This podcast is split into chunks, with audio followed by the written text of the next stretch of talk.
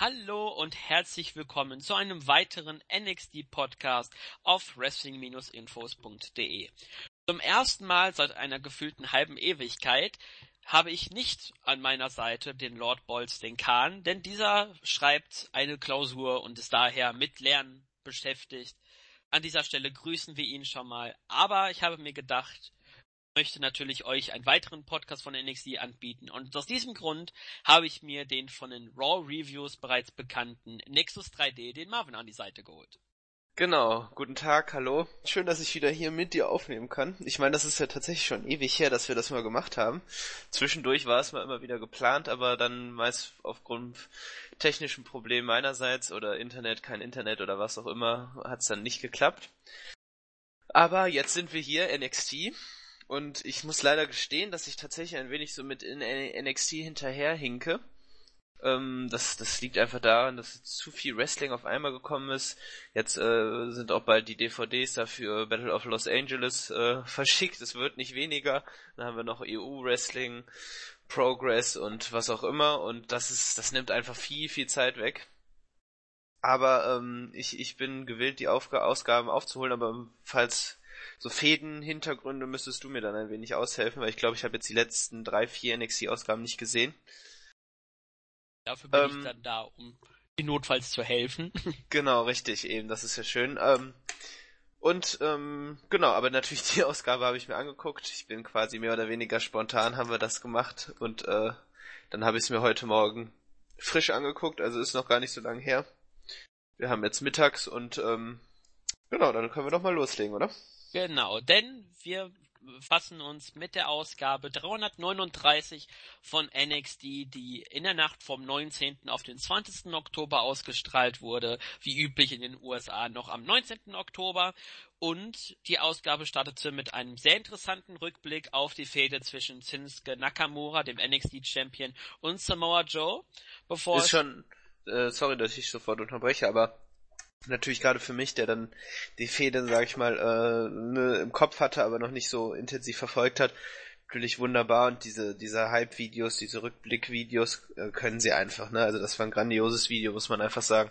Ja, das stimmt. Gut gemacht auch wieder mit der Attacke von Joe gegen Nakamura, wie er auch dann in den letzten Wochen einfach mal alles auseinandergenommen hat, was ihm in die Quere kam. Schön gemacht und ja, da hat aber nochmal die Fäde nochmal äh, einen kleinen Rückblick verpasst. Nakamura wird sich heute äußern, haben sie auch bekannt gegeben. Das werden wir dann später besprechen. Und wir würden dann schon sagen, starten wir direkt mit dem ersten Match, denn die Entrances der jeweiligen Teams fand nämlich dann direkt nach dem Rückblick statt. Nämlich die erste Runde der Dusty Rhodes Tag Team Classic nähert sich langsam ihrem Ende. Wir haben noch, wenn nicht diese Ausgabe zu, äh, nach der Ende der Ausgabe sind es nur noch zwei Matches, dann ist auch schon die erste Runde zu Ende. Und ja, wir hatten zum Opener No Way Jose und Rich Swan, die ein Match gegen die ehemaligen, kann man so sagen, Primal Athlete Brand hatten, nämlich Tony Nese und Drew Gulak. Nach knapp sechs Minuten konnten sich No Way Jose und Swan durchsetzen, haben Drew Gulak gepinnt durch No Way Jose nach einem Half Nelson Slam. Also, ich weiß nicht, wie es dir ging, aber ich fand das Match wirklich als Opener sehr gut. Gut, das sind natürlich auch alles Männer, die, die, die es wissen, äh, die wissen, wie man ein Wrestling-Match zeigt.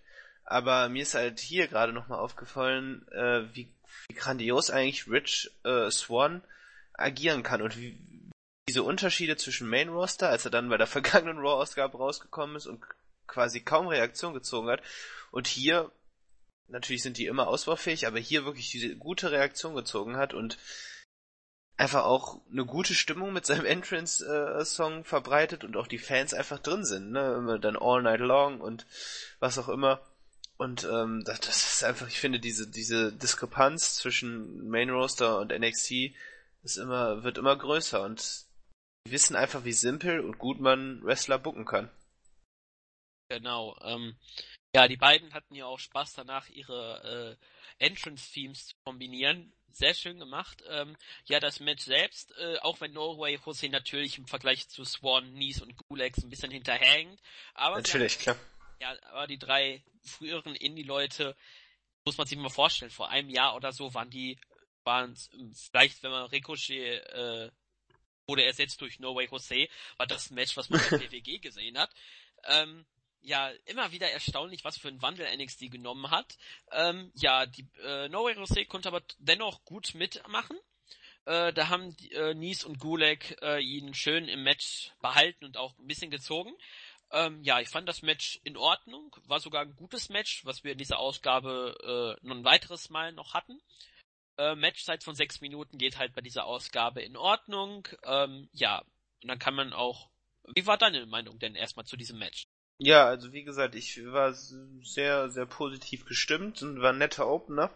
Und ähm, wie du schon gesagt hast, klar, Norway Jose ist dann im Vergleich zu Swan und Nies und Gulek äh, einfach natürlich noch ein deutliches Stück äh, zurück. Aber dafür, dass er jetzt noch nicht lange bei NXT antritt, noch nicht lange als Wrestler aktiv ist, finde ich, hat er sich sehr gut entwickelt und ist auf einem guten Wege. Also man kann jetzt nicht sagen, dass er kein Talent hat. Ähm, ist im Moment noch durchschnittlich, aber für seinen Entwicklungsstand äh, ähm, ist das vollkommen in Ordnung und er zieht halt auch wirklich sehr gute Reaktionen und das ist halt dann wieder diese diese Dance Gimmicks äh, äh, funktionieren einfach bei NXT viel und deutlich besser, weil man weiß, wie man die inszenieren kann. Und die Fans sind vollkommen drin und er wird wie ein Star bejubelt und das, das gefällt mir sehr gut. Und deswegen finde ich, finde ich die Kombination aus Rich Swan und No Jose auch mh, mm, sehr unterhaltsam. Ähm, auch wenn ich mir so ein bisschen gewünscht hätte, Tony Nies und Drew äh, Gulak hätten es dann unterm Strich meiner Meinung nach doch mehr verdient. Ähm, das ist vielleicht so die einzige Kritik, die ich anbringen kann. Äh, ich, ich vergleiche das halt immer gern so mit dem Main Roster und äh, da finde ich sind Tony Nies und Drew äh, Gulak irgendwie auch noch sehr zu kurz gekommen. Und das finde ich ein wenig schade, weil das wirklich ein unglaublich talentiertes Team ist. Ähm, und da, das muss man einfach sagen. Das ist, äh, das ist ein bisschen schade. Die hätten auf jeden Fall in die zweite Runde gehört. Aber gut, man muss halt dann sich entscheiden. Ich wäre persönlich lieber mit Tony Nies und Drew Gulak gegangen, aber so konnte, mit der, mit dem Sieg konnte ich der, äh, von Norway Jose und Rich Swan konnte ich auf jeden Fall auch leben. Ja, das stimmt. Äh, Kan und ich haben in der letzten Woche bereits schon ähm, vermutet, dass es wohl darauf hinauslaufen wird, dass No Way Jose und Swan gewinnen werden. Und sie werden in der nächsten Runde nämlich auf die Offers of Pain treffen. Von daher tendieren wir eher, dass sie dann Kanonenfutter für AOP sind. Und bleiben wir doch mal direkt bei diesem Thema, denn nach dem Match haben No Way Jose und Swan ihren Erfolg tanzend gefeiert und haben dann noch einmal das Wort ergriffen und zeigen sich zuversichtlich bezüglich ihres Zweitrunden-Matches gegen die Offers of Pain. Aber um ehrlich zu sein, meiner Meinung nach wird es eher darauf hinauslaufen, dass die Offers of Pain äh, in die darauffolgende Runde einziehen werden. Ja, da bin ich auch ziemlich sicher. Also das Team wird nicht über die zweite Runde hinausgehen. Okay. Also jetzt, also Norway, Jose und Rich Swan meine ich. Ja, klar. Äh, ich glaube dann, ich glaube, die nächste Runde nach der zweiten Runde ist auch schon das Halbfinale, wenn ich, ähm, im Kopf habe. Ja, kann ich, ich kann mal schauen, ob ich das jetzt gerade die Grafik nochmal hab. Aber nee, so, so groß ist das Turnier auch nicht. Also das, das wird dann nicht, das Finale wird dann bei Toronto stattfinden, ne? Ja, ähm, genau. Haben sie auch schon bekannt gegeben. Ja, ich sehe es gerade, ähm, ist das Halbfinale. Okay, ja, eben, also die werden nicht ins Halbfinale ziehen. Finde ich jetzt aber auch nicht so gut, dass äh, Authors of Pain da ins Halbfinale ziehen sollen. Ähm, ich bin kein großer Fan von denen. Also die sind beeindruckend, klar, aber ähm, ja, sie geben mir noch nicht so richtig viel. Ja, da, ähm, es fehlt noch so ein bisschen, äh, sind halt so die zerstörerische Kraft bislang. Ähm, mit Paul Ellering hat man zumindest für die Promos ähm, jemanden an die Seite gestellt. Mhm. Ähm, ja, ich denke mal, dass die Offers of Pain mindestens ins Halbfinale kommen, wenn nicht sogar vielleicht das Final, Finale bestreiten. Ähm, denn de der bisherige Aufbau spricht zumindest, dass sie zu den Favoriten zählen. Ja, das stimmt wohl, ja. Ja, aber wir haben da auch noch andere Kandidaten, die äh, zum Finale zählen können, wie zum Beispiel Sanity. Und die hatten nämlich etwas mit Ty Dillinger zu tun, nämlich ähm, bei ihrem Debüt in der vergangenen Woche ähm, hatten sie nämlich äh, Ty Dillinger abgefertigt und der hat in einem vorher aufgezeichneten Segment ähm, ein Interview gehabt und hat gesagt, dass er kein Problem mit Sanity hat, sondern mit Bobby Roode. Und deswegen möchte er ein Match bei NXT Takeover Toronto gegen Bobby Roode und nach diesem Segment wurde auch im, direkt im Anschluss äh, gezeigt, dass es zu Ty Dillinger gegen Bobby Roode bei dem Takeover Toronto Special kommen wird. Genau. Äh, gut, braucht man jetzt nicht äh, so viel zu sagen, weil nachher nochmal so eine Konfrontation äh, ähm, stattfindet, was heißt nachher gleich, ist ja das nächste Match ja dann schon, äh, dann, dann kann man da, sage ich da was zur Fehde. Ja, ich sehe gerade, es wird also stimmungstechnisch können wir schon mal davon ausgehen, da haben wir ja auch später einen kleinen Hauch gekriegt, ähm, wie es dann in Toronto sein wird. Genau, einen kleinen Vorgeschmack, das war echt grandios, da hast du recht, ja. Ja, und es ist auch das Match zwei Kanadier, denn Ty Dillinger ist in Ontario, Kanada geboren und Bobby Roode auch in äh, Ontario beziehungsweise in Toronto. Also sogar ein direktes Heimspiel und äh, Ty Dillinger ist in St. Catharines ähm, geboren. Das ist ähm, paar Kilometer, glaube ich, von der von Toronto entfernt, also quasi beide mit dem Heimspiel. Und das können wir dann ja gleich ein bisschen ausführlicher noch besprechen, was dann passieren wird. Und ja, dann hatten wir nämlich Austin Aries am Mikrofon und er wurde gefragt, wer jetzt endlich sein mysteriöser Tag Team Partner ist.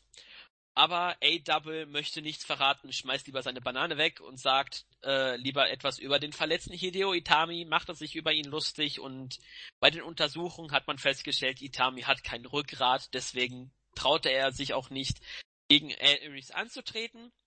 Am Ende hat Aries aber doch einen kleinen Hinweis darauf gegeben, wer sein Tag-Team-Partner sein könnte, denn Only the Strong Survive. Ja, also wer, wer also spätestens da sollte es dann auch jeder verstanden haben. Ja, also man hat schon so ein bisschen angedeutet, in welche Richtung ähm, das gehen wird, aber man wusste es ja noch nicht zu diesem Zeitpunkt. Ähm, ja, das Segment selber war in Ordnung, typischer Austin Aries, der mir jetzt als Heel so langsam wieder ein bisschen besser gefällt äh, als sein Face Run, der absolut, definitiv, definitiv, ja. Ja, der absolut katastrophal war. Da hatten wir dann später noch jemanden. Zumindest katastrophal für NXT-Verhältnisse. Ja, und da haben wir noch jemanden, dem das vielleicht sogar noch eine Stufe drunter war. Ja, ähm, er sagt, er will das Dusty Rhodes Tag Team Classic gewinnen und mit seinem Partner würde ich ihm sogar gute Chancen eingeben. Aber ich möchte nicht zu viel verraten. Ja, wie fandst du denn das Segment? Ähm, also ich fand das großartig, auch wenn ich ähm, tatsächlich extrem traurig über äh, die erneute Verletzung von Hideo Itami bin. Ähm, also es tut mir unglaublich leid. Ich meine, er ist jetzt, glaube ich, wie knapp zwölf Monate vorher ausgefallen ähm, hat dann einen unglaublich guten, äh, unglaublich gute Rückkehr gefeiert die Fehde gegen Austin Aries wäre einfach auch grandios geworden und äh, ist war auch schon super und hätte dann in einem epischen Match dann bei Toronto gemündet. Ja, das finde ich finde ich sehr sehr sehr schade. Gut, aber Verletzungen passieren eben und jetzt müssen wir leider noch noch sehr lange auf auf Itami warten und ich hoffe, dass er dann irgendwie, weiß ich nicht, entweder, dass man ihn schon sofort dann ins Main Roster holt, weil ich glaube, die, die äh, Zeit äh, wird ja auch, äh, die Zeit tickt und ähm, ja, mit NXT klappt so nicht so richtig wegen den Verletzungen. Also ich finde es extrem schade. Aber nichtsdestotrotz, Aries ist ähm, grandioser Heel, macht Spaß ihm zuzuhören und Only the Strong Survive ist, war glaube ich ein sehr eindeutiger Hinweis. Und ähm, darauf, darauf freue ich mich auch sehr. Und das ist auch eine sehr gute Rolle für Austin Aries im Turnier.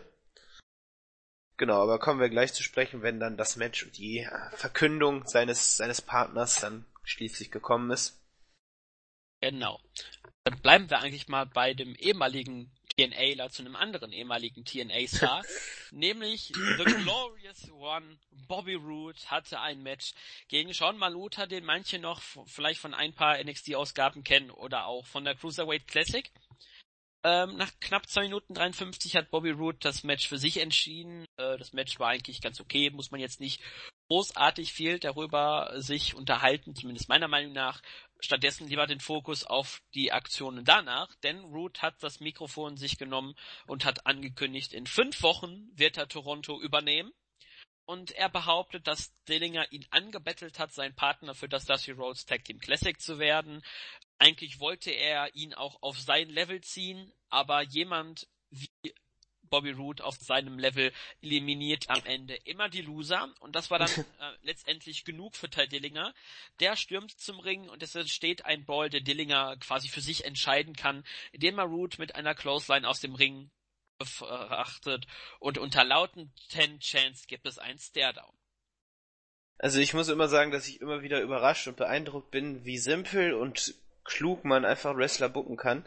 Ich meine, Ty Dillinger war jetzt schon seit ähm, seit jeher eigentlich der Edeljobber und hat seit jeher immer dann ähm, andere Wrestler overgebracht, aber trotzdem die Fans lieben ihn. Äh, ich meine, die Chants waren dermaßen laut, er kam rüber wie ein Star. Und genau das passiert auch bei Bobby Roode. Und deswegen hast du das ja auch schon vorhin angesprochen. Das Match bei Toronto wird eine ganz, ganz spezielle äh, Magie enthalten. Und äh, ich glaube, die Fans werden dermaßen in sein in diesem Match. Äh, äh, das, das wird, das wird wirklich äh, ein Highlight des NXT Specials. Und ich finde, man hat hier auch, ähm, man, man gibt äh, Dillinger auch den Raum, ähm, seine Sachen zu zeigen, dass es auch nicht, äh, ähm, sage ich mal, äh, einseitig wirkt, die Fehde. Beide haben die Chancen. Ähm, wir wissen natürlich, dass Bobby Roode gewinnen wird. Das ist ja auch in Ordnung. Das finde ich auch super, weil er soll als Star aufgebaut werden. Aber dafür ist, sind solche Leute eben da. Und man kann Ty Dillinger dann trotzdem ernst nehmen danach. Und ähm, das finde ich hatte war somit auch ein Highlight in, äh, äh bei dieser NXT-Ausgabe, die ich ganz allgemein auch wirklich sehr gut fand. Ähm, weil hier wird konsequent gebuckt, konsequent Geschichten erzählt, ganz simpel. Äh, äh, Bobby Roode einfach seine seine Heel-Rolle Arroganz unterstrichen und das das funktioniert wunderbar und dann so einfach kann Wrestling sein und so viel Spaß kann Wrestling auch machen.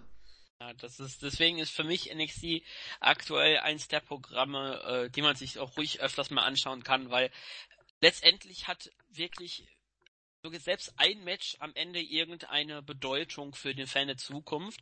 Und man ist auch sich nicht zu schade, mal Programme länger zu ziehen als, sage ich jetzt mal, einen Monat vom Pay-Per-View zu Pay-Per-View.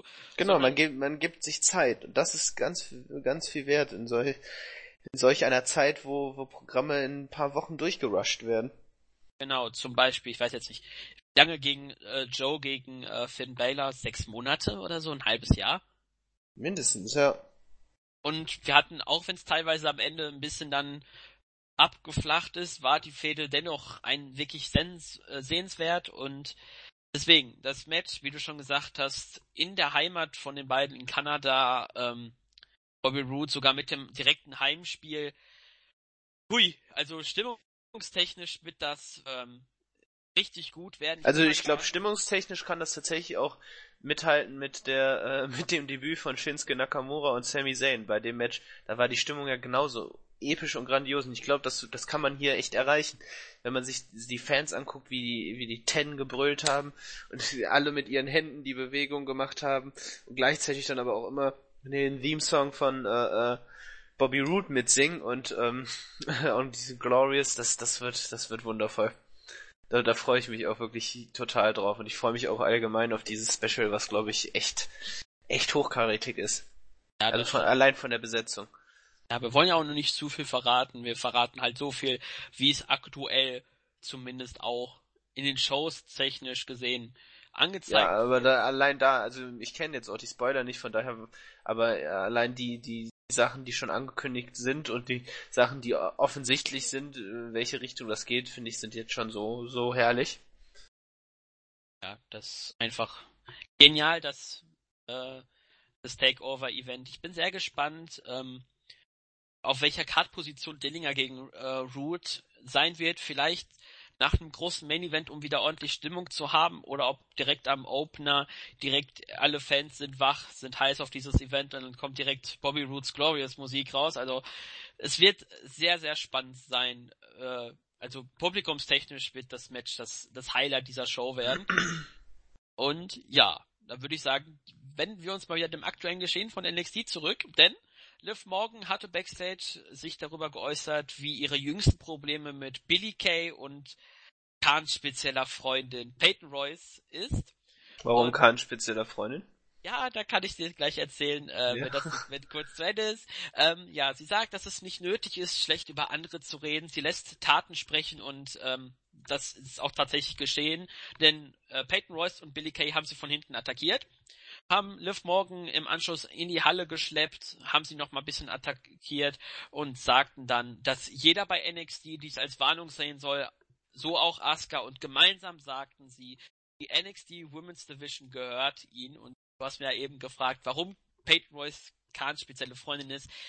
Es ist lange her, ähm, da gab es mal eine Battle Royale, die, glaube ich, äh, Eva Marie damals gewonnen hat, um ein Titelmatch gegen ähm, Bailey zu erhalten. Und da hat jede Frau ein kurzes Segmentchen gekriegt, wo sie sich halt präsentieren durfte. Und Peyton Royce, die sich selbst die Venus-Fliegenfalle von NXT nennt, hat an einer Blume geschnüffelt.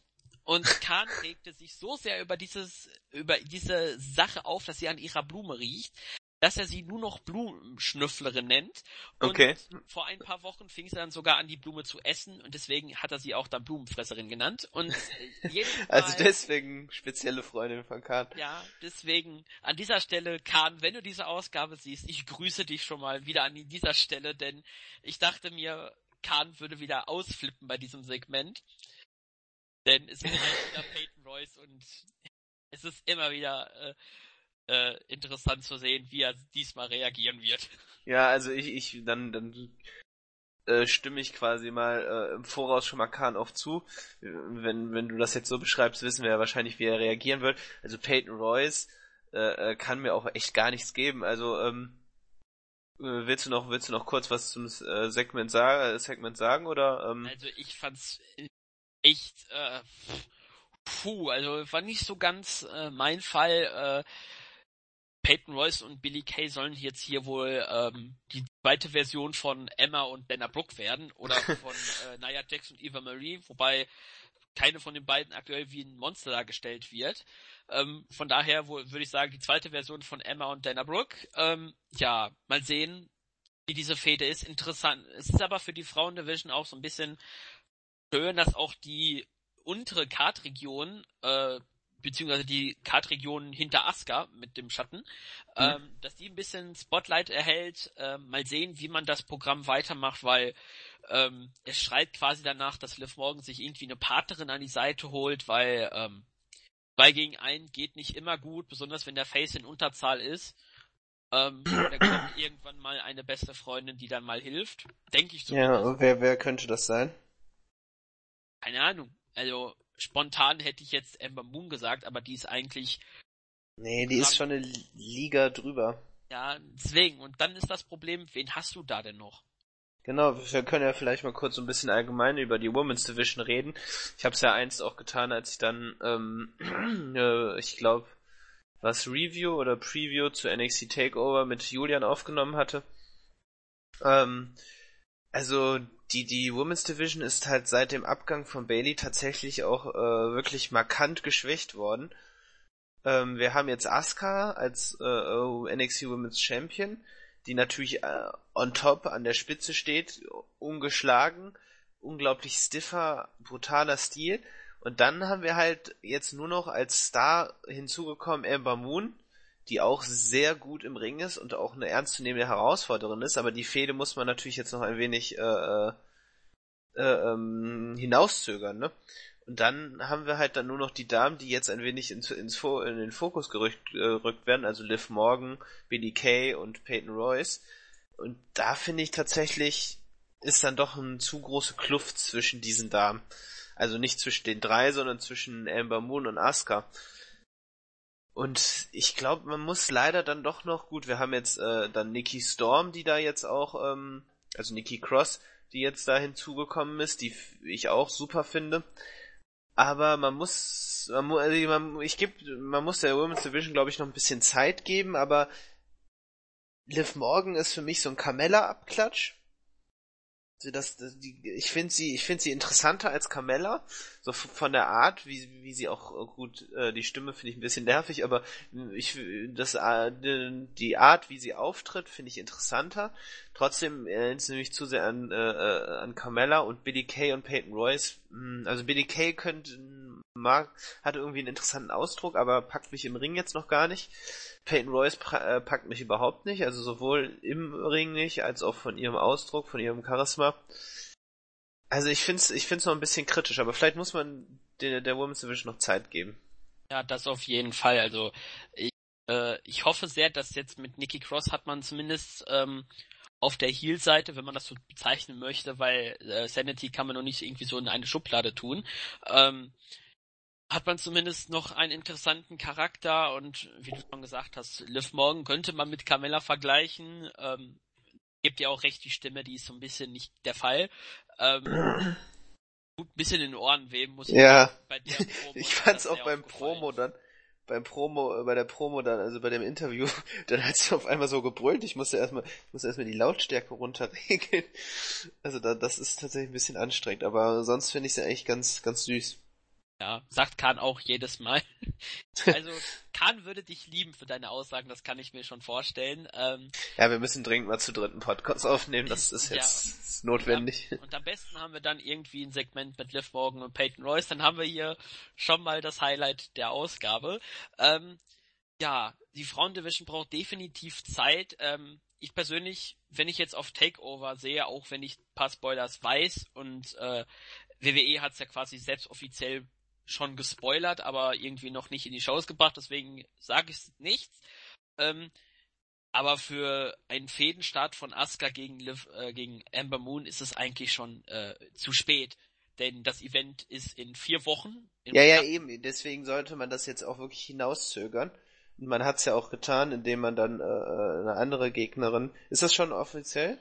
Äh, in den Shows wurde es zumindest noch nicht genannt, aber WWE hat es auf Twitter. Auf, genau, also sie wird ja gegen Mickey James antreten. Ähm, ja, es ist eine sehr strittige Entscheidung, äh, ne, oder umstrittene, sorry. Ähm, was, was sagst du denn dazu? Ist, ist das jetzt die richtige Lösung, äh, indem man dann, sag ich mal, der Women's Division Zeit gibt, sich zu entwickeln und Asuka nochmal einen deutlichen Sieg? Ähm, weil ich finde, sie ist teilweise doch sehr unauffällig, in auch in den Shows. Ähm, sie zeigt zwar immer grandiose Matches dann bei den Specials, aber in den Shows selber ist sie als Women's Champion dann doch ein wenig, ein wenig un, äh, unauffällig. Ist das jetzt eine gute Entscheidung, dass man sagt, ja, man, man holt so eine, eine Veteranin zurück, äh, um, oder hätte man sofort sie gegen einen aus der Women's Division stellen sollen? Also ich persönlich, wenn man, ähm, ich persönlich finde es eigentlich sogar gut, dass man es noch ein bisschen verschoben hat mit Ember Moon. Ähm, weil man irgendwie gemerkt hat, man möchte den Fokus zumindest für Takeover Toronto erstmal stark äh, auf die Tag Team Division sehen, die ja vor dem Dusty Rhodes Tag Team Classic auch quasi nur eigentlich aus zwei Teams bestand, nämlich äh, Revival, dahinter Gargano und Champa und dann kommen die ganzen Midcard Teams, die alle äh, so ein bisschen äh, schiefe Sieg Siegesserien haben. Ähm, muss man jetzt unbedingt Mickey James nehmen? Ah, ist so eine Sache. Klar, Asuka wird gewinnen. Das ist klar, die Spannung in diesem Match ist eigentlich raus. Wir dürfen uns nur gespannt sein, wie das Match wird. Ich meine sogar mal gelesen zu haben, eigentlich wollte man Trish Stratus sogar zurückholen, aber die ist schwanger oh. geworden. Okay. Äh, und deswegen hat man sich dann spontan entschieden, nee, dann nehmen wir sie doch lieber nicht und äh, nehmen stattdessen Mickey James. Ja, Trish äh, Stratus wäre natürlich nochmal ein anderes Kaliber gewesen, meiner Meinung nach. Ja, das stimmt. Ähm, ja, ich bin echt gespannt, was das wird. Äh, ich, also ich sehe es äh, bisschen auch zwiegespalten. Man hat quasi gesehen, unsere Frauendivision ist echt schwach. Und deswegen musste man halt diese Notbremse quasi ziehen und jemanden zurückholen.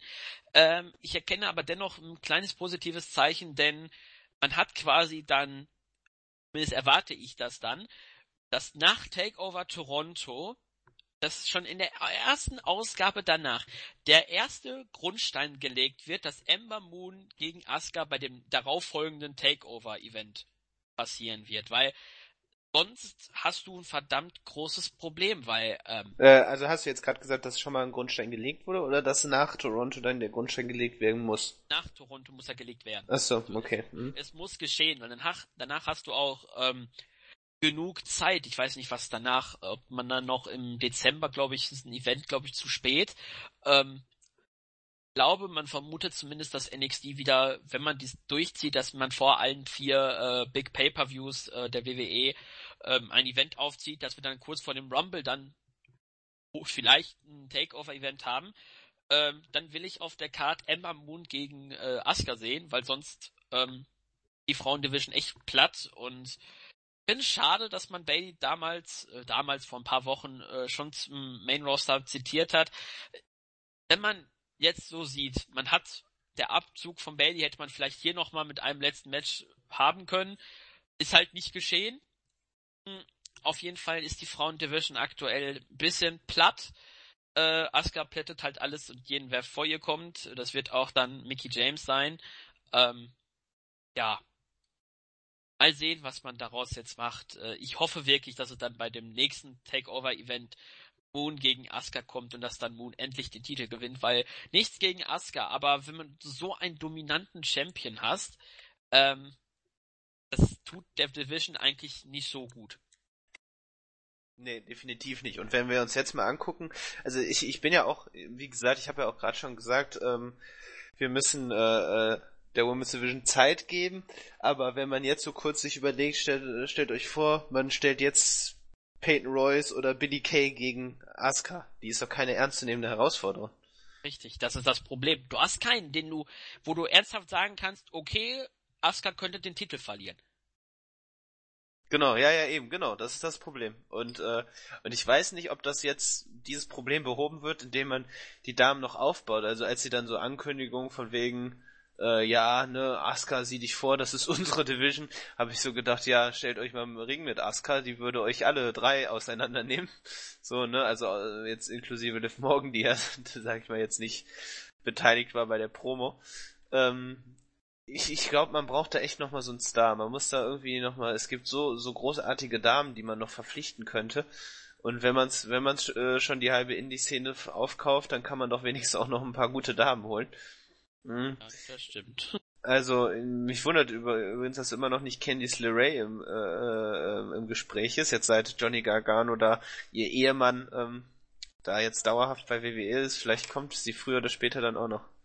Ja, Vielleicht, vielleicht auch nicht, keine Ahnung. Ähm, vielleicht könnte man, ich spinne jetzt mal wieder rum, das sage ich immer so in meiner, äh, in der Review, ähm, eventuell, wenn man irgendwie, keine Ahnung, man gräbt in der Vergangenheit von Asuka herum aus Japan, wo es eine Gegnerin gibt, gegen die sie irgendwie die schlechteste Siegesbilanz hat und die kommt dann plötzlich heraus und will ein Match gegen sie haben, wo man dann so andeuten kann, Asuka hat gegen sie noch nie gewonnen, ja, das wäre das wär natürlich episch. Also das, das, das würde auch einfach extrem viel Spaß machen, aber äh, andererseits würde es natürlich auch dann extrem viel äh, Aufwand bedeuten, den, dem amerikanischen Zuschauer dann zu erklären, wo, wo da, wo da die Verbindung besteht, ne?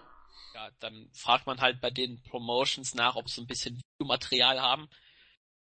Je nachdem, oder man macht halt sehr deutlich, ähm, dass Asuka quasi geschockt ist plötzlich, dass dann auf einmal diese eine Nemesis dann quasi ihr bevorsteht und sie weiß, die habe ich noch nie geschlagen und deswegen. Ja. Allgemein würde, glaube ich, der Division ganz gut tun, wenn man äh, äh, eine Dame verpflichtet, die einen ähnlichen Stil wie Asuka hat. Ähm, damit würde automatisch schon deutlich mehr Spannung im, im Match sein, weil ähm, ich meine auch, als sie gegen Bailey, da hat man das gut gelöst beim zweiten Match, weil da es nicht mehr ganz so deutlich war. Aber ähm, letztlich ähm, ist Asuka diejenige, die einen brutalen und äh, sehr stiffen äh, Stil hat. Und wenn man so eine Dame, so eine ähnliche Dame mit ähnlichen, vielleicht sogar dann wirklich auch äh, aus Japan dann, das wäre natürlich, da würde einiges an Feuer nochmal reinkommen. Aber ich kann mir auch vorstellen, dass Ember Moon das äh, äh auf jeden Fall auch äh, bewerkstelligen kann. Also so ist es nicht. Und da freue ich mich auch tatsächlich auf die Fehde. Ist dann natürlich die Frage, ähm, wenn die Fehde wird kommen, wann ist die Frage? Und die Frage ist, ähm, wird danach Asuka vielleicht sogar ins Main Roster kommen oder bleibt sie erstmal noch NXT erhalten? Aber das ist jetzt alles Zukunftsmusik. Ja, ähm, ich würde mal sagen, wir gehen mal weiter. Ja, würde ich auch sagen. Ähm, ja, nach dem Ausflug der Frauendivision gehen wir dann direkt wieder in die äh, ins drittletzte Match der ersten Runde der Dusty Rhodes Tag Team Classic.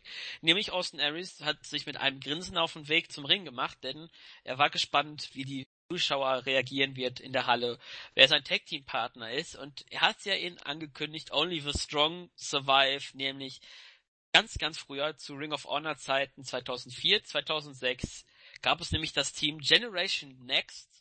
Beziehungsweise das Stable und dann das Team daraus bestehend aus, ne? Genau. Aus äh, Strong und Ares. Ja, nämlich Roderick Strong, der ehemalige Ring of Honor Champion. Ich weiß nicht, was er, ich glaube, der hat alles einmal gewonnen bei äh, Ring of Honor. Ich glaube, Alles durch. Alles ja, warte, durch. ich, ich schaue gerade mal nach. Aber ja, mach mal weiter, ich guck mal nach. Ja, er feierte sein Debüt bei NXT, durfte auch seinen Namen behalten. Das ist ja auch immer für mich als Indie-Fan, freut es mich immer, wenn man ihn auch wirklich so noch in Erinnerung auch bei NXT hat, wie er halt in den Indies war. Und sie hatten ein Match gegen Heavy Machinery, nämlich Tucker Knight, ab und an mal schon mal bei NXT gewesen, und dem ehemaligen Nico Bogojevic, der jetzt als Otis Dozovic auftritt. Genau. Und trotzdem ein sehr schwieriger Name, ähm, hat man ein bisschen vereinfacht. Und nach 15, äh, 15 Minuten, sage ich schon, nach 5 Minuten 15 haben Austin Aries und Roderick Strong das Match gewonnen, nachdem Tucker Knight gepinnt wurde durch Roderick Strong nach einer Kombination von dem Elbow Aries, dem End of Hardjack und am Ende dem Sick Kick, den auch Tom Phillips als Running Dropkick gezeigt genau, hat. Genau, das habe ich mir auch notiert. Das hat für mich so ein bisschen den Impact genommen. Man hätte einfach Sick Kick oder einen anderen Namen nehmen müssen, aber bitte doch nicht Running Dropkick. Nee, das, das, das passt nicht. Nennt ihn einfach. Wenn ihr den nicht Sick Kick nennt, nan, nennt wollt, dann äh, nennen wollt, dann ändert das Sick um, aber bleibt bitte bei dem Namen eigentlich, der, denn der passt eigentlich perfekt. Ja. Und ja, Austin Aries und Roderick Strong werden damit in der nächsten Runde auf TM61 treffen, nämlich Nick Miller und Shane Thorne.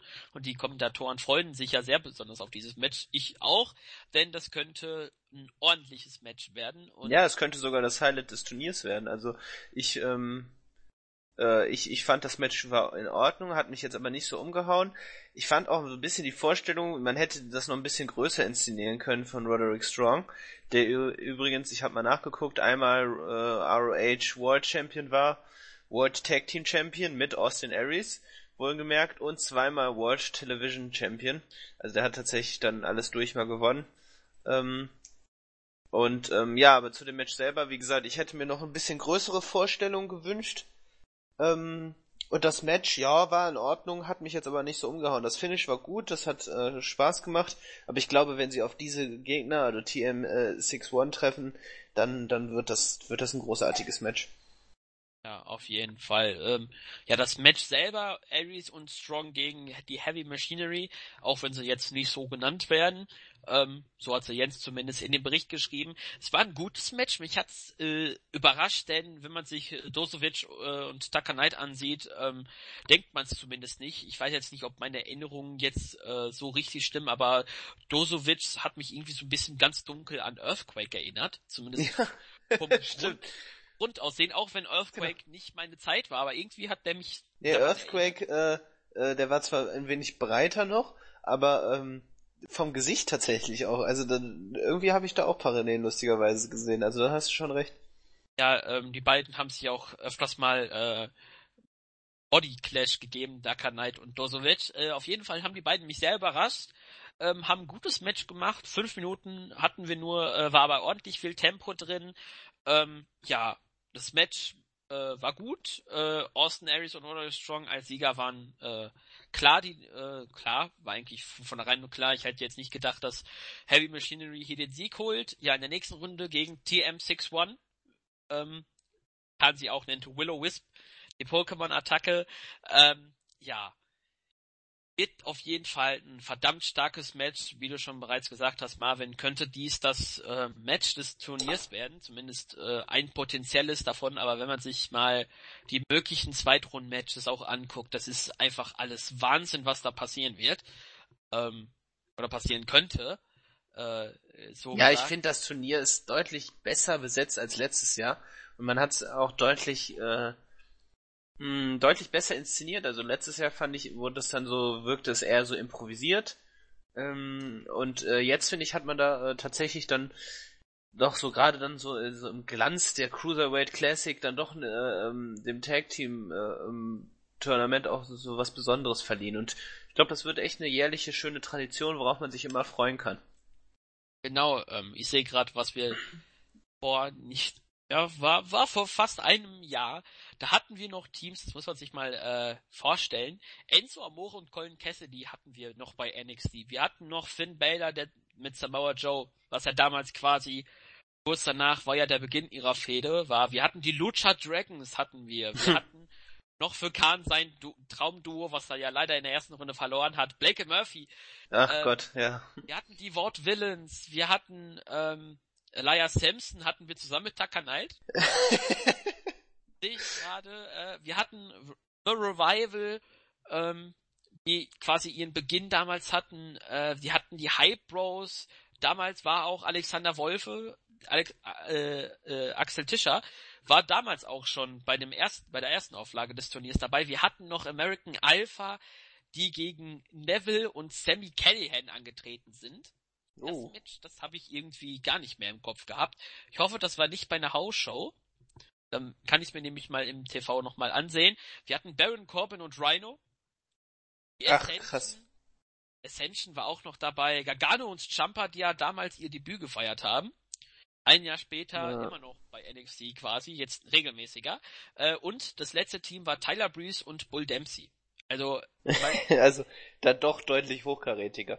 Ja, das stimmt. Aber interessant, was jetzt, äh, wir hatten auch noch, nicht zu vergessen, Angelo Dawkins und Sawyer Fulton, der jetzt auch als Sanity unterwegs ist. Äh, die habe ich etwas übersehen und wir hatten auch noch Noah Kikoa dabei. Ähm, wahrscheinlich einer, der beim Performance Center öfters mal dann äh, auftritt. Aber äh, was alles so innerhalb eines Jahres bei NXT so passiert. Genau, da hat sich vor allem in der Tag Team Division dann doch einiges getan. Und ich muss sagen, und das hast du ja auch schon mal geschrieben, ähm, glaube ich, im Forum, dass wir tatsächlich auch eine sehr, sehr gut entwickelte und starke Tag Team Division haben. Und wir haben mit The, Re The Revival äh, tatsächlich auch die richtigen Anführer, die sich ja auch grandios entwickelt haben. Ich weiß jetzt auch gar nicht, wie oft ich schon grandios in dieser Ausgabe gesagt habe, aber ich bin tatsächlich begeistert, weil es echt, echt eine gut, sehr gute Ausgabe war. Also, ähm, und es, es wird noch besser, ne? Also gerade ähm, jetzt mit Sanity und dann gleich noch dem Highlight. Ähm, ich bin gespannt. Mach mal, besprich, besprich mal weiter und wir, wir kommen zu den nächsten Highlights. Ja, du hast es ja eben schon erwähnt, Sanity ähm, haben ja auch hier in dieser Ausgabe eine Rolle gespielt, nämlich Nikki Cross, die ehemalige Nikki Storm, die, glaube ich, ein Match hatte bei NXT unter ihrem richtigen Namen Nikki Glenn Cross. Ähm, Gemeinsam mit Alexander Wolfe, Axel Tischer halt wieder aus deutscher Sicht, äh, Sawyer Fulton und Eric Young, wobei mir bei den drei aufgefallen ist, beziehungsweise bei äh, Nikki Cross, äh, Wolfe und äh, Eric Young, äh, sie haben von ihrer äh, ihre Nationalflagge, würde ich quasi sagen, äh, auf ihrer Kleidung. Das ist mir in dieser Ausgabe aufgefallen. Eric Young äh, die Flagge aus Kanada, äh, Wolfe halt die deutsche und Nikki Cross die aus Schottland. Ach krass, das habe ich auch nicht gesehen. Und die Nikki Cross hatte ihr Debütmatch unter dem Sanity-Gimmick ähm, gegen Danielle Carmella und nach einer Minute war auch schon das Match eigentlich zu Ende. Ich betone eigentlich, denn Nikki Cross hat das Match äh, nach einem Spinning Fisherman Neckbreaker eigentlich gewonnen. Aber sie hat nach einem Gespräch mit Eric, Eric Young ist sie dann wie ein von der Tarantel gestochen auf Carmella losgegangen, äh, hat ordentlich auf sie eingedrischt. Ähm, ja, am Ende hat dann äh, Eric Young noch versucht, Cross von ihrem Opfer wegzuziehen. Dafür hat er eine Ohrfeige bzw. einen Vorarm abgekriegt.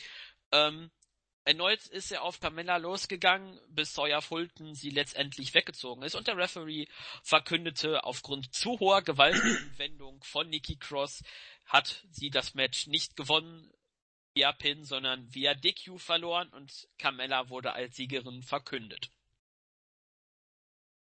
Genau, also Sanity als Stable finde ich sehr erfrischend, gefällt mir sehr gut. Finde ich auch für äh, Alexander Wolf ähm, tatsächlich auch, ähm, sage ich mal, ein guter Einsatz. Ich hatte schon befürchtet, dass er, sage ich mal, an äh, so, so eine soldatenähnliche Gimmick bekommen. Er hatte eins, als er dann mal irgendein random Match bestritten hat, so, so eine so eine so eine Kluft an, die dann doch sehr an, an das Dritte Reich erinnerte. Ich hatte ja, schon genau. befürchtet, dass man ihm solch, äh, solch eine Gimmick gibt. Nee, äh, die, die Rolle fasst sehr gut. Man hat mit Eric Young einen Veteran, einen äh, hervorragenden Wrestler, der ähm, dieses Team tatsächlich dann auch ähm, dem, dem Team und dem Stable dann doch ähm, sehr ähm, äh, sehr viel Glanz verleiht und tatsächlich so der heimliche Star ist für mich Nikki Storm, beziehungsweise ich muss mich an den neuen Namen gewöhnen, Nikki Cross. Ähm, gut, so schwer ist es nicht, aber ähm, die finde ich, da die Rolle unglaublich gut spielt und unglaublich unterhaltsam ist und ich, ich mag solche Gimmicks. Und ähm, ja, und dadurch hat sie auf jeden Fall dieses Unberechenbare, was ich, äh, was ich bei, äh, bei Charakteren im Wrestling sowieso sehr interessant finde, äh, tatsächlich super, super dargestellt und ich, damit wird sie kurz oder lang auf jeden Fall auch eine Chance auf den Titel von Asuka bekommen. Mm, ähm, das, das gefällt mir sehr gut. Das, das hat mich sehr, sehr unterhalten und ich mag die Gruppierung sehr gerne. Ja, da stimme ich dir vollkommen zu. Ähm, wir haben ja, Khan und ich haben in der letzten Woche ja herausgefunden, dass quasi eigentlich der Name Sanity eigentlich genau das Gegenteil ist von dem, was sie darstellen. Hat man auch in diesem Match wunderbar gesehen. Also auch wenn es ein Squash eigentlich war, äh, kann man von der Gimmick-Entwicklung her war dieses Match wirklich äh, großartig. Äh, Nikki Cross biss sich teilweise selbst in die Hand, äh, verpasste sich selbst ein paar äh, Schläge ins Gesicht weil sie halt so verrückt ist und das hat man so gut dargestellt, dass mir dieses Gimmick, egal ob es jetzt Faces oder Heels am Ende dann sein werden, dass ich dieses Stable äh, wirklich sehr doll mag.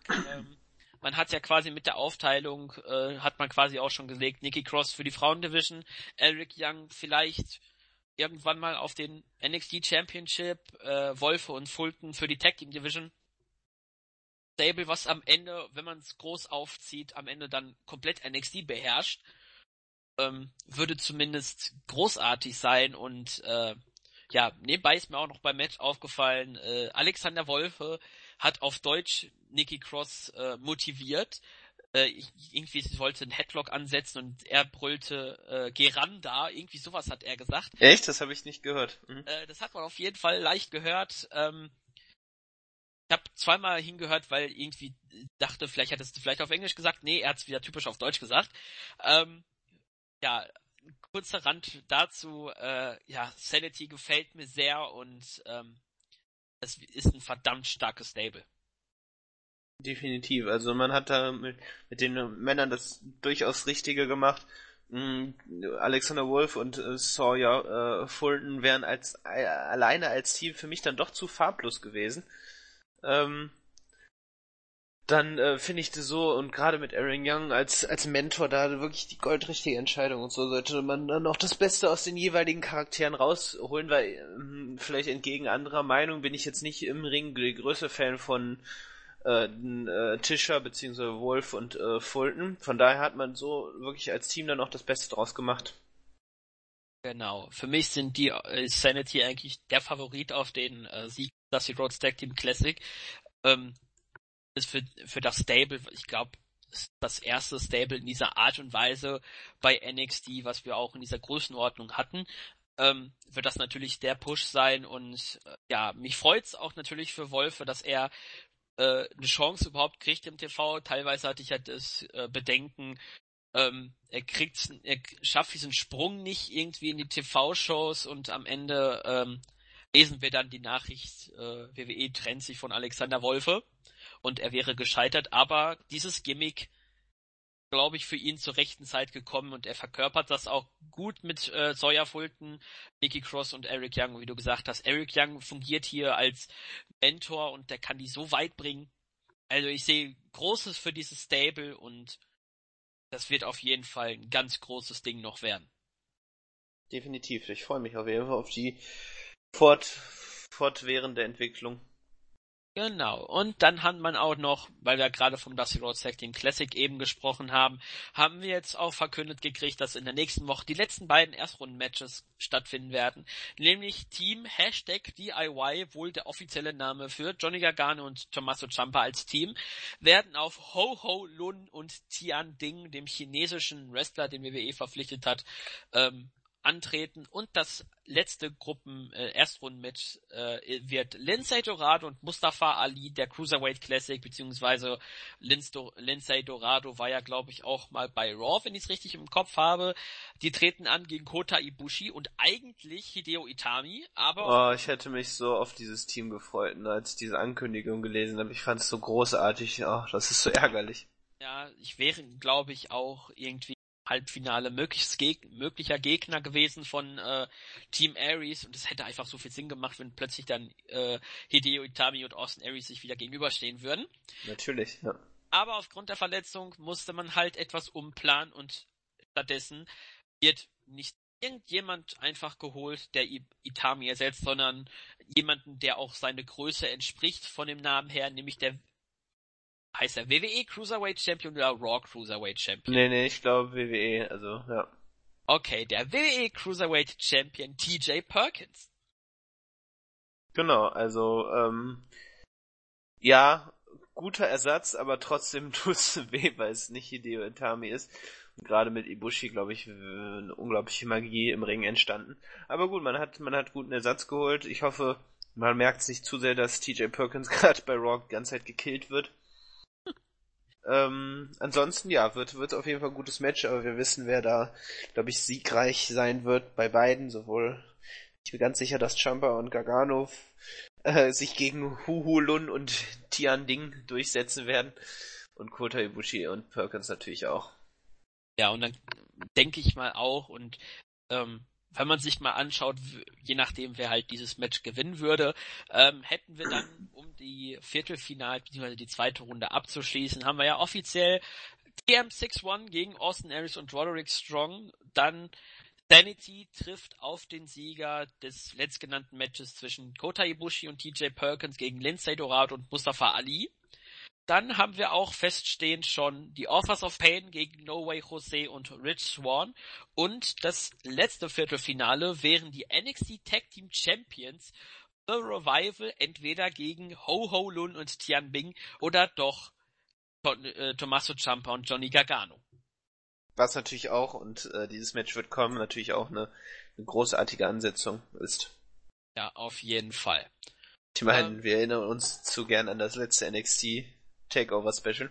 Ja, mein Match of a, of a Night. Also das war für mich das, das Match, was man sich eigentlich ansehen musste. Das war auch äh, besser als alles, was auf der Card war. So meiner Meinung nach, weil die haben einfach die Show geklaut. Also definitiv. Also das war, oh. Ja, das Doch, also ich glaube, ich würde auch da etwas über vier Sterne geben. Hm. Ja, wie sagt Khan ja immer so schön, The Arrival ist für ihn eigentlich äh, die unterbewertesten Wrestler, äh, die sich bei WWE befinden, weil die einfach für ihre Arbeit, die sie leisten, so ein bisschen unter Wert verkauft werden. Deswegen, wenn es wirklich, wenn, wir wissen ja nicht, ob DIY gegen Ho Ho Lun und Tian Ding gegen die asiatische Kombination nicht doch vielleicht rausfliegen, wird das eventuell, äh, das wäre auf jeden Fall ein verdammt starkes Match, weil ich hoffe, die kriegen dann eine NXT-Ausgabe als Matchzeit. Das wird dann der Hammer werden. Ja, und dann würde ich eigentlich sagen, gehen wir auch schon dann zum Main Event, beziehungsweise zum Main Event Angle. Nämlich Shinsuke Nakamura kam zum Ring und hat über sein Match gegen Samoa Joe bei NXT Takeover Toronto gesprochen, was man auch schon festgelegt hat. Noch nicht namentlich in der Show genannt, aber das zweite Match halt Nakamura gegen Joe, es hat halt klar Sinn gemacht. Ähm, Nakamura hat gesagt, er wird mit seinem Gegner beim Special keine Gnade kennen und wollte eigentlich ein bisschen weitersprechen, doch er wird vom Prince, äh, von dem Sänger Prince angehauchten Gimmick von Patrick Clark unterbrochen. das war so episch. der äh, gesagt hat, wir haben bereits Joe gegen Nakamura gesehen, das will keiner sehen, ein zweites Mal. Stattdessen wollen alle lieber die Patrick Clark Experience genießen und er fordert quasi Nakamura zum Match heraus. Ähm, ja, Nakamura hatte aber jedoch keinerlei Bedarf, sich irgendwie mit Clark ein Match abzugeben, äh, hat ihn kurzerhand mit einigen Kicks abgefertigt, bis dann Samoa Joe herauskam. Äh, Joe blieb außerhalb des Ringes stehen und Nakamura verpasste dann demonstrativ äh, Patrick Clark den Kinshasa, der gerade perfekt von den Referees gehalten wurde, muss man ja zugeben. Und es gab dann ein Stare-Down zwischen dem Champion und seinem Herausforderer und damit endete auch die Ausgabe. Also mit einer der besten Fäden, die aufgebaut wurden äh, dieses Jahr. Ich bin so begeistert von Samoa Joe gegen Shinsuke Nakamura. Ah, holy fuck, also das ist großartig gemacht, also simpel, aber großartig erzählt. Ähm, und ich, ich liebe einfach solche Momente und im Wrestling, wenn, wenn, wenn jemand herauskommt und du weißt schon, Es ist ohne je, jeden Zweifel, dass dieser Typ, in dem Fall Patrick Clark, einfach auf die Fresse bekommt. Ne, ich meine, das ist einfach so simple, simpel erzählt, aber dann trotzdem so genial, wie er dann den Kinshasa dann ähm, verpasst hat, während Samoa Joe genau zuguckt. Großartiges Storytelling, herrlich umgesetzt und diese Musik von Patrick Clark ist auch so unglaublich gut und dieser Moment, als er Shinsuke unterbrochen hat, man guckt euch das nochmal im Bericht an, da haben wir da auch das, das Highlight-Video noch und der ähm, Gesichtsausdruck. Oh. genau, der Gesichtsausdruck. Das, das Charisma sprüht quasi, das, ach, das, ich kann es gar nicht in Worte fassen. Diese, dieser leicht angewiderte, genervte und doch aber belustigte Blick ist, ist so unglaublich gut. Guckt's euch alle an, warte, ich suche euch für, für euch sogar extra noch die Sekunde raus, damit's auch, genau, das, es fängt ab, glaube ich, 0, 45, also 45 Sekunden fängt's an. Guckt's euch an. Äh, dieses Augen verdreht. Es ist so wundervoll, also Shinsuke Nakamura ist mein, mein Lieblingswrestler, neben Kevin Owens. also unglaublich gut gemacht. Ganz, ganz großartiges, äh, ganz großartiger Abschluss für äh, diese Ausgabe. Und unglaublich unterhaltsam. Man, man verschafft es eine, eine krasse, ernsthafte Fehde, gleichsam unterhaltsam wie brutal, wie ähm, spannend aufzubauen. Und das zeichnet für mich NXT aus, das zeichnet für mich die beiden Charaktere aus. Man hat mit Shinsuke Nakamura vielleicht den Star schlechthin, gleichzeitig auf der anderen Seite den besten Heal, den die WWE im Moment zu bieten hat. Großartig, nur großartig. Ja, da hast du mir eigentlich schon alles vorweg gesagt, was ich äh, zu diesem Segment sagen äh, hätte wollen. Gute Promo von Nakamura, auch mit seinem gebrochenen Englisch, aber er hat eigentlich quasi das auf den Punkt gebracht, was er sagen wollte, denn... Aber gerade das ist ja das Besondere, dass er teilweise bessere Promos hält, als so manch anderer, der äh, der englischen Sprache deutlich mächtiger ist. Ja, das stimmt. Äh, nebenbei fällt mir auch noch auf, ähm, ja, das können wir gleich dann noch beim Fazit sagen. Da habe ich noch ein paar Punkte, die ich noch vergessen habe zu erzählen. Aber eben noch rund zum Main Event äh, Segment äh, gute Promo von Nakamura. Äh, halt, wie gesagt, dieser Gesichtsausdruck, als Clarks Theme kam, der ist wirklich das Highlight für mich dieser Ausgabe gewesen. Also schaut es euch an, äh, 45 Sekunden in dem Video von dem äh, Bericht. Schaut es euch einfach an, weil es einfach wirklich episch hoch 50 einfach Nakamura da guckt, das ist einfach genial und ähm, Nakamura ist glaube ich jetzt schon seit 260 Tagen Main äh, bei WWE und äh, bei NXT, aber immer noch nicht im Main Roster. Also wir dürfen uns noch freuen, dass er regelmäßig die NXT Ausgaben äh, als Highlight macht, denn früher oder später wird er ins Main Roster gehen. Das, da besteht eigentlich gar kein Zweifel daran. Ähm, mal sehen, wo es ihn hinschlägt am Ende, ob es dann Raw wird oder vielleicht doch SmackDown und wir dann nochmal Styles gegen Nakamura sehen. Ja, ich glaube tatsächlich aber, dass Styles, Entschuldigung, ähm, äh, äh, Nakamura noch ein wenig länger bei NXT verweilen wird und auch die Fehde gegen Samoa Joe gewinnt, weil ich glaube, er wird derjenige sein, der jetzt erstmal äh, sozusagen den Main Roster geholt wird. Ähm, ich habe ich in der Raw Review äh, im, im Anfall akuter Selbstüberschätzung habe ich mit ähm, äh, Andy darüber gesprochen, dass wahrscheinlich Samoa Joe dann äh, bei Raw debütieren wird. Vielleicht so, sogar dann äh, ähm, gegen Braun Strowman, indem er ihn dann abfertigt, der jetzt schon seit einigen Wochen aufgebaut wird. Also ich glaube, dass Nakamura äh, noch ein, ein wenig länger da bleiben wird bei NXT. Ja, das denke ich auch. Ich Und ich glaube, das ist, glaube, das ist auch besser tatsächlich. Ja, ich denke so, weil wir ja gerne immer etwas äh, überhastet, denke ich mal, rund um WrestleMania werden wohl die letzten Auftritte für Nakamura rund um NXT sein, weil ich denke einfach, dass man bei WrestleMania dann wieder am Tag danach die Fans wieder dieses internationale Publikum halt von diesen ganzen WrestleMania-Leuten, die die noch in der am Tag danach noch bei Raw sind, dass sie dann Nakamura abfeiern werden und wir dann ähm, sehr schöne Reaktion haben für äh, Nakamura, wenn er dann wirklich zum Main Roster geht.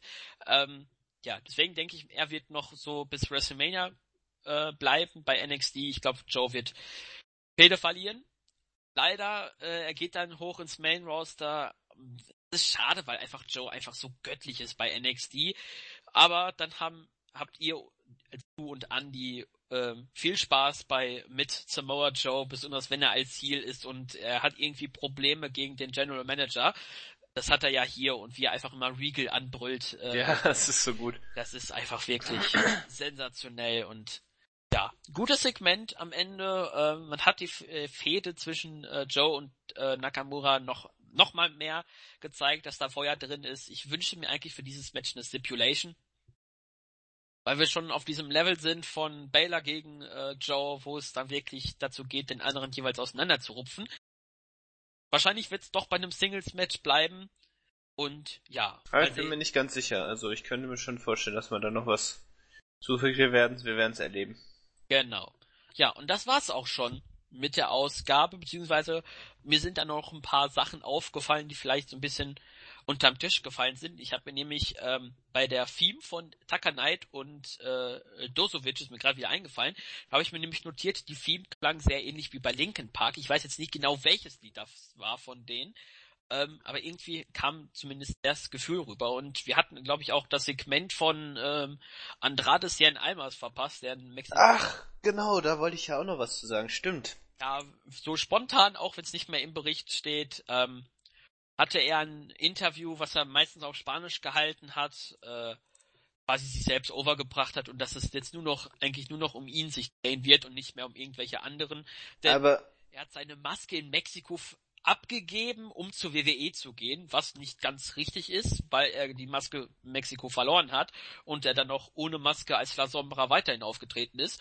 Ähm, ja, gutes ähm, Interview war das eigentlich von ihm und mich. Ja, ich fand, ich fand, man hat einfach deutlich gemerkt, wie er als Heel viel besser agieren kann und auch wenn er die Promo auf Spanisch gehalten hat, ähm, klar, klang das, also ich finde, man hat so, sofort schon einen formbaren Charakter vorgefunden, während er bei als Face so, so, so ein 0815 Geek war.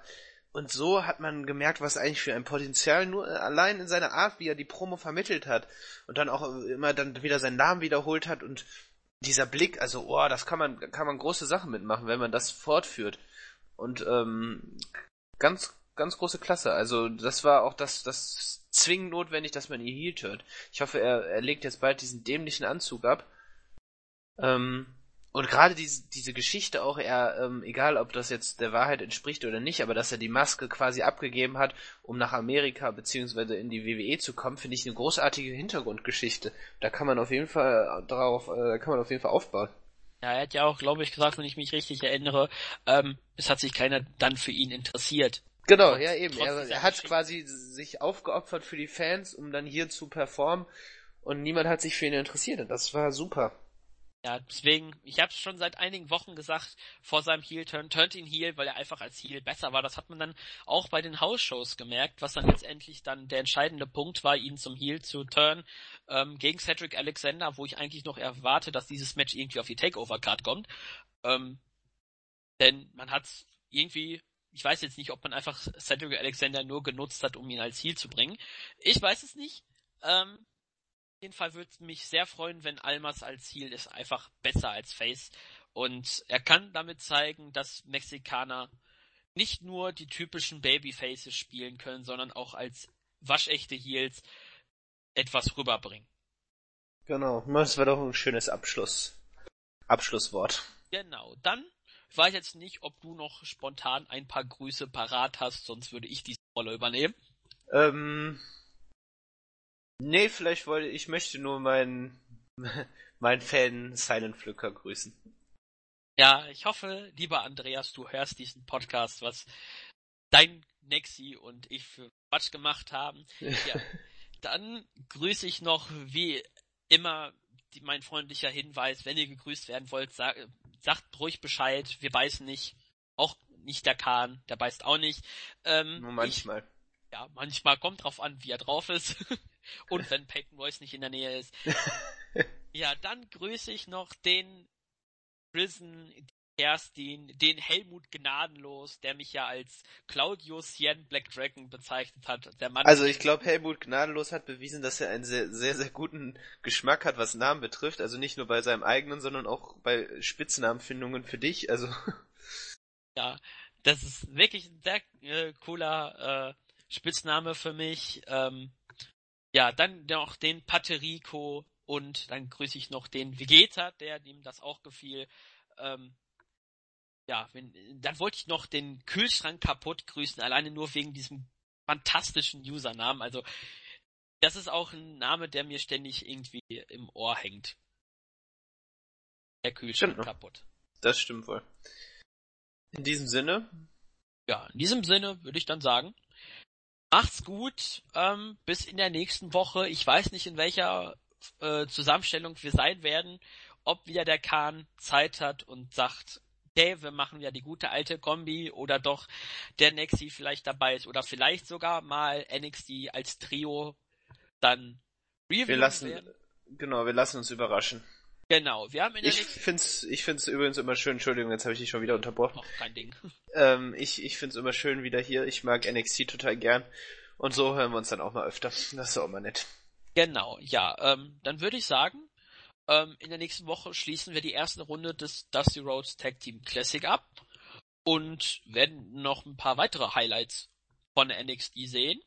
Ähm, ja, ich hoffe, ihr, ihr mochtet die Review. Ähm, schreibt in den Kommentaren, ihr sie fandet, was wir vielleicht sogar noch verbessern können, was vielleicht wir weglassen sollen. Äh, Kritik, bitte schön schreiben, nicht beleidigend sein, sondern dann, denn sonst werden wir auch ganz schön schnell böse. Und vor allem sind wir, sind wir verletzlich. Wir sind auch nur Menschen. Ja, genau, wir sind auch nur Menschen, die ab und an mal Fehler machen. Und ja, mit diesen Worten würde ich sagen, verabschieden wir uns. Tschüss, bis zum nächsten Mal. Adios. Tschüss.